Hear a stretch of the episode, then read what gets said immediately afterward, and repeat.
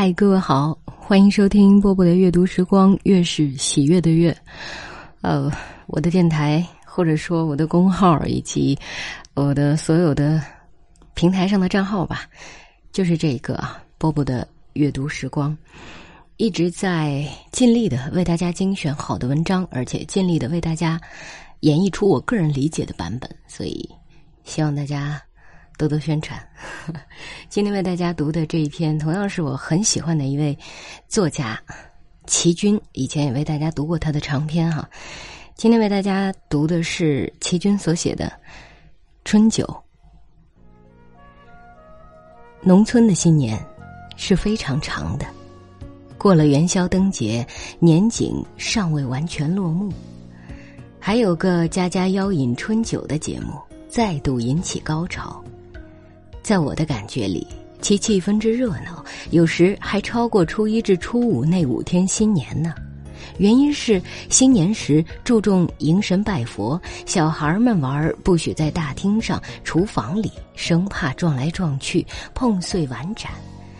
尤其我是女孩子，蒸糕时脚都不许搁住灶孔边儿，吃东西不许随便抓，因为许多都是要先供佛与祖先的。说话尤其要小心，要多讨吉利，因此觉得很受拘束。过了元宵，大人们觉得我们都乖乖的，没闯什么祸。佛堂与神位前的贡品换下来的，堆得满满一大缸，都分给我们撒开的吃了。尤其是家家户户轮流的吆喝春酒，我是母亲的代表，总是一马当先，不请自到，肚子吃得鼓鼓的，跟蜜蜂似的。手里还捧一大包回家，可是说实在的，我家吃的东西多，连北平寄来的金丝蜜枣、巧克力糖都吃过。对于花生、桂圆、松糖等等，已经不稀罕了。那么，我最喜欢的是什么呢？乃是母亲在冬至那天就泡的八宝酒，到了喝春酒时就开出来，请大家尝尝。补气健脾明目的哟，母亲总是得意的说。他又转向我说：“但是你呀，就只能舔一指甲缝儿。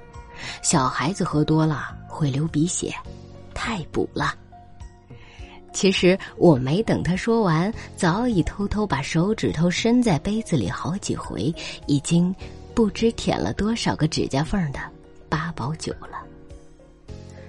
八宝酒。顾名思义，是八样东西泡的酒，那就是黑枣，不知是南枣还是北枣，荔枝、桂圆、杏仁、陈皮、枸杞子、薏仁米，再加两粒橄榄，要泡一个月。打开来，酒香加药香，恨不得一口气喝它三大杯。母亲给我在小酒杯底只倒一点点，我端着闻着。走来走去，有一次一不小心跨门槛时跌了一跤，杯子捏存手里，酒却全洒在衣襟上了。抱着小花猫时，它只舔，舔完了就呼呼的睡觉。原来我的小花猫也是个酒仙呢。我喝完春酒回来，母亲总要闻闻我的嘴巴，问我喝了几杯酒。我总是说，只喝一杯，因为。里面没有八宝，不甜呢。母亲听了很高兴，她自己请邻居来吃春酒，一定给他们每人斟一杯八宝酒。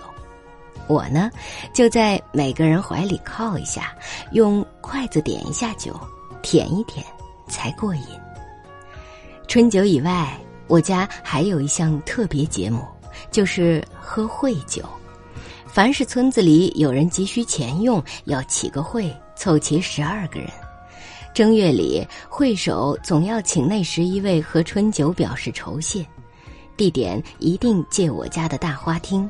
酒席是从城里叫来的，和乡下所谓的八盘五、八盘八，就是八个冷盘、五道或八道大碗的热菜不同。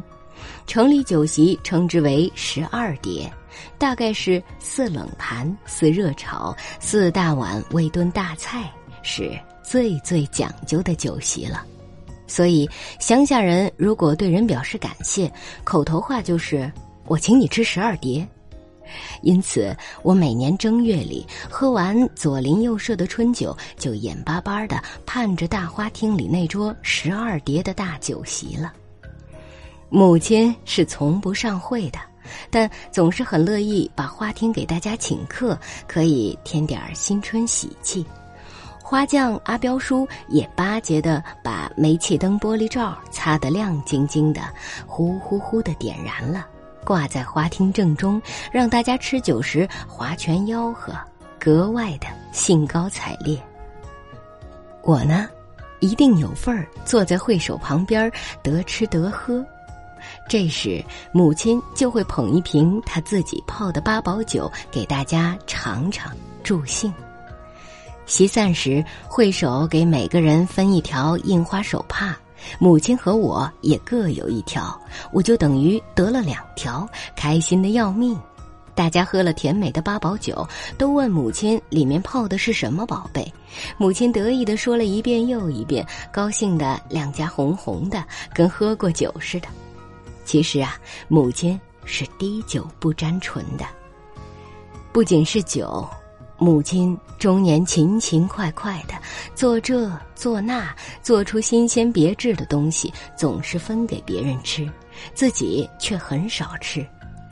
人家问他每种材料要放多少，他总是笑眯眯的说：“大约摸差不多就是了。”我也没有一定分量的，但他还是一样一样仔细的告诉别人，可见他做什么事儿都是有个尺度在心中的。他常常说：“斜差分，一差寸，分分寸寸都要留神。”今年我也如法炮制，泡了八宝酒，用以供祖后，倒一杯给儿子，告诉他是分岁酒，喝下去又长大一岁了。他挑剔的说：“你用的是美国货葡萄酒，不是你小时候家乡自己酿的酒啊。”一句话提醒了我。究竟不是道地家乡味啊！可是叫我到哪儿去找真正的家胚呢？好了，读到最后竟然有一点点的伤感。正月快要过完了，这篇文章送给大家。嗯，希望如果你还年轻的话，要永远记得在家里过年的感觉。我是波波，跟各位说晚安了。风雨过后不一定有美好的天空，不是天晴就会有彩虹，所以你